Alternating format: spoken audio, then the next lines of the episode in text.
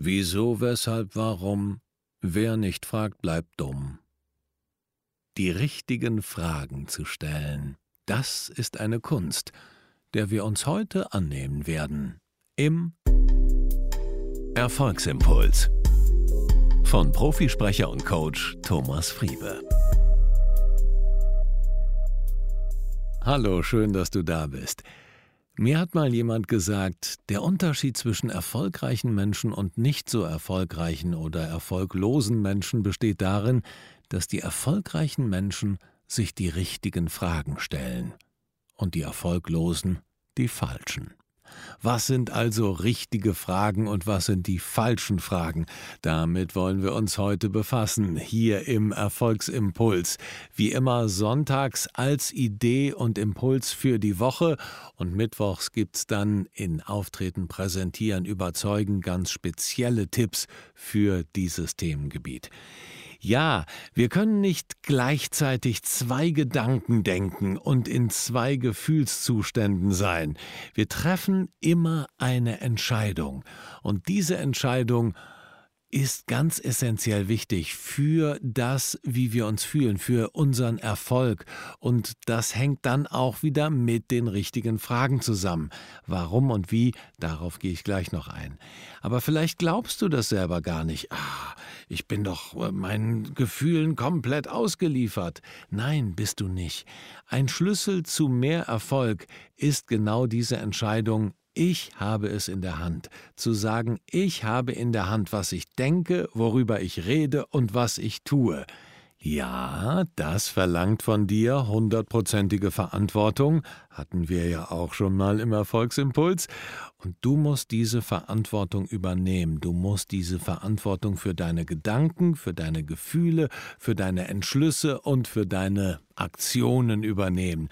Und in dem Moment, in dem du diese Verantwortung übernimmst, bist du nicht mehr das Opfer der Umstände, sondern bist der Gestalter deiner Welt und damit wirst du zum Schöpfer deines eigenen Erfolges.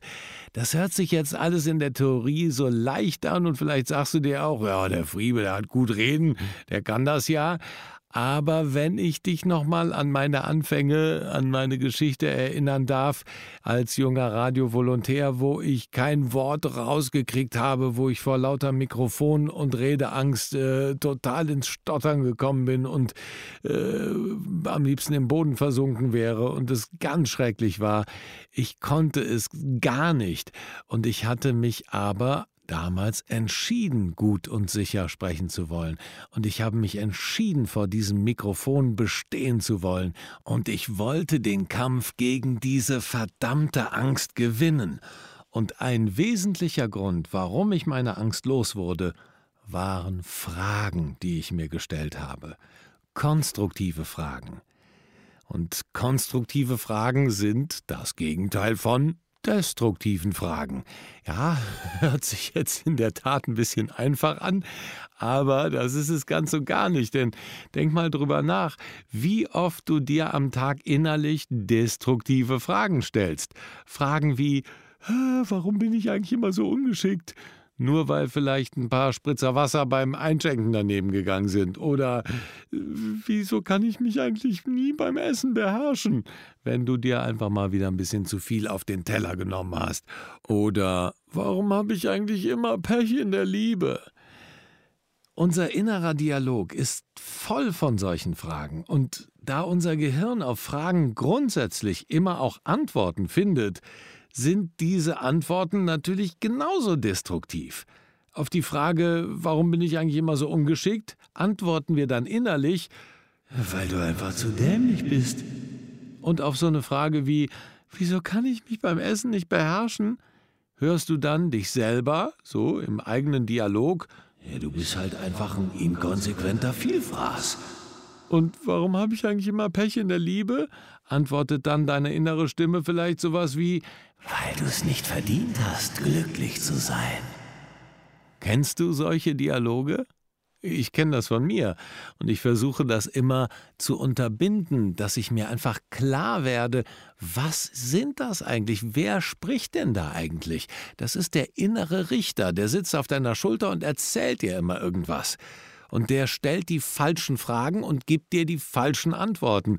Und deshalb musst du da voll dagegen drücken und voll dagegen spielen und alles an Energie aufwenden, damit du dir die richtigen Fragen stellst und damit du dann auch die richtigen Antworten kriegst.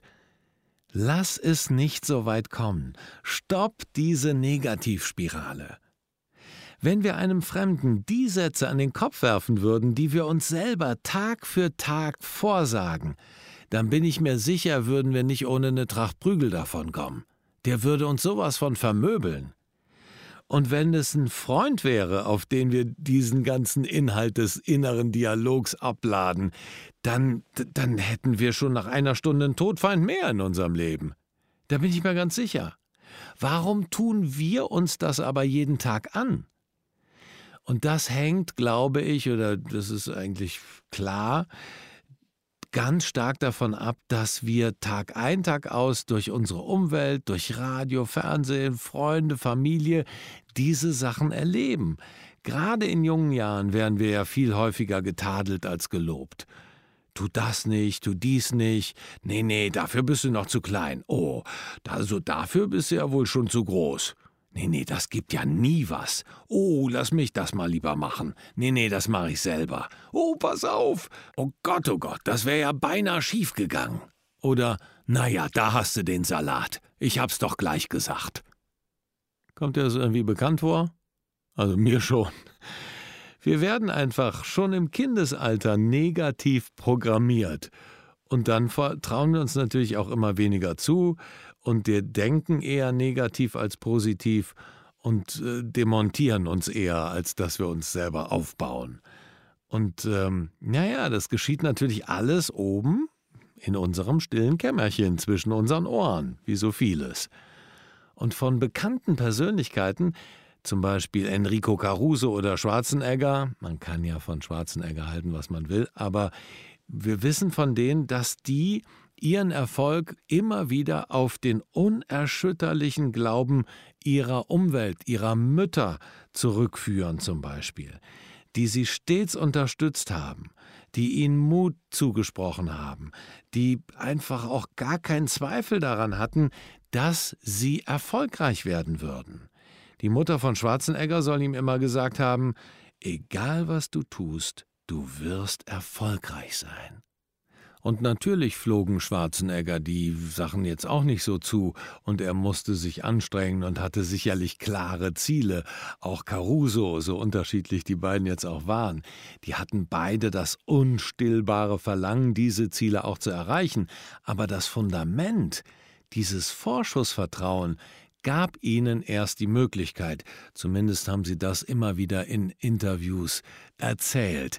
Und die Mutter von Abraham Lincoln beispielsweise rang ihm auf ihrem Sterbebett das Versprechen ab, einmal jemand zu sein, to be someone. Und er hat sie nicht enttäuscht. Wenn wir selbst in einer Umwelt aufwachsen, die jetzt nicht so den großen Glauben in uns hat, dann haben wir es natürlich schwer, aber das haben wir ja alle. Deshalb geht es darum, dass du selber entscheidest, jetzt, egal wie alt du bist, ob 20, 30, 50 oder 70, ich kann das ändern. Ich kann meine eigenen Glaubenssätze verändern. Ich kann meine eigenen Fragestellungen verändern.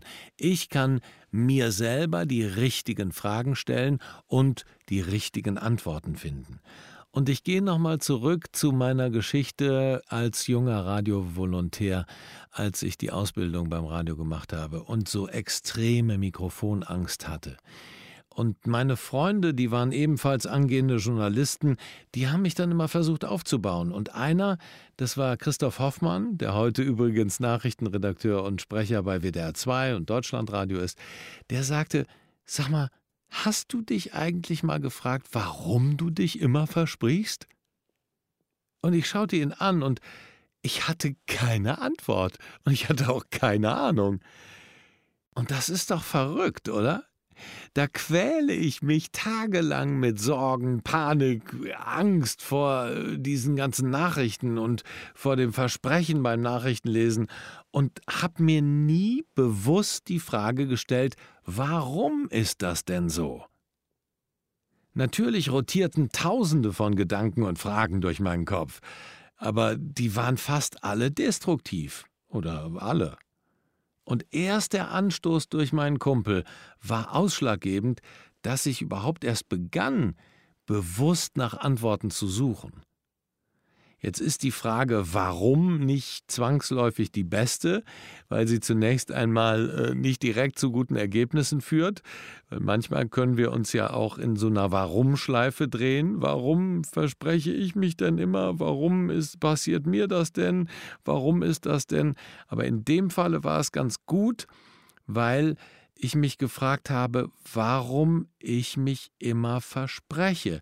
Und dann kamen viele Weils weil ich Angst habe, wenn das Rotlicht angeht, weil ich einfach zu dämlich bin, weil ich meine Nervosität nicht in den Griff kriege, weil ich an die da draußen denke und nicht an das, was ich tue, weil ich, keine Ahnung, mit der Buchstabiermethode lesen gelernt habe und nicht nach der Lautier- oder Ganzheitsmethode, wie sie heißt oder weil ich vielleicht zu wenig Zeit für die Vorbereitung habe und die Nachrichten immer so spät aus dem Ticker kommen. Die kamen damals mal aus dem Ticker. Zehn vor. Da hast du gerade mal zehn Minuten Zeit und dann musst du noch äh, redigieren und und und und dann hast du es noch nicht mal richtig durchgelesen. Und erst nachdem ich diese Weil-Antworten schwarz auf weiß vor mir hatte, konnte ich mich mit der Lösung auseinandersetzen. Und dann habe ich mir die Antworten genommen, habe sie aufgeschrieben, auch wichtig, schriftlich, und habe dann aus den Sätzen klare Ableitungen, Lösungsvorschläge gemacht. Also aus dem Satz, ich verspreche mich, weil ich mehr an die da draußen denke als an das, was ich tue, fiel mir dann die Lösung ein, ja, ich muss meinen Fokus auf die eine Sache lenken, auf das Lesen.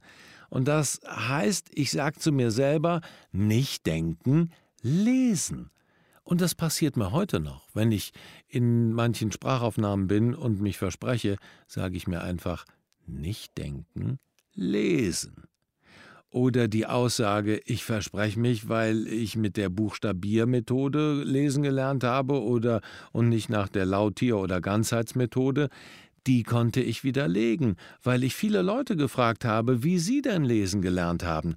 Und erstaunlich viele Kollegen hatten es auf die gleiche Art und Weise gelernt wie ich. Also, und die kamen nicht ins Stottern vor dem Mikrofon. Und der Satz zum Beispiel, ich verspreche mich, weil ich viel zu wenig Zeit für die Vorbereitung habe und die Nachrichten immer so spät aus dem Ticker kommen, da war klar, ich muss meine eigene Vorgehens- und Arbeitsweise bei der Nachrichtenerstellung hinterfragen. Ich muss das anders organisieren. Und dann habe ich mir eine neue Routine erschaffen, indem ich die Nachrichten eben der vorherigen Stunde als Grundlage genommen habe und dann nur die aktuellsten News, die aktuellsten Nachrichten ergänzt habe. Und dann hatte ich genug Zeit für die Vorbereitung und konnte dann diesem Aktualitätsanspruch der Nachrichten immer noch genügen. Und das sind alles Dinge, da wäre ich nicht drauf gekommen, wenn ich mir nicht die richtigen Fragen gestellt hätte. Langer Rede, kurzer Sinn, stell dir konstruktive Fragen. Und dabei sind die Wie-Fragen die besten Fragen überhaupt. Das sind die konstruktivsten. Denn eine Wie-Frage implementiert immer eine Lösung. Wie-Fragen führen direkt zum Kern der Sache. Deshalb sind Wie-Fragen so effektiv. Denn dein Gehirn fängt an, nach Lösungen zu suchen. Und wenn dein Gehirn anfängt, nach Lösungen zu suchen, wird es auch eine Lösung finden. Ich habe mich damals gefragt, wie kann ich ein guter Nachrichtensprecher werden? Und da kamen dann ganz viele Sachen auf. Und wenn du dich fragst, wenn es hier um Erfolg auch geht, wie kann ich erfolgreich werden und nicht, warum bin ich noch so unerfolgreich? Und dann kommt die Schleife, warum bin ich, warum bin ich? Das bringt gar nichts. Wie kann ich erfolgreicher werden? Oder wer kann mir helfen dabei? Was muss ich tun, damit ich erfolgreicher werde? Wie kann ich es anstellen, dass ich 10.000 Euro mehr in den nächsten drei Monaten verdiene? Dann kommst du zu Lösungen Und das wird dir viele, viele Möglichkeiten eröffnen und deinen Horizont erweitern.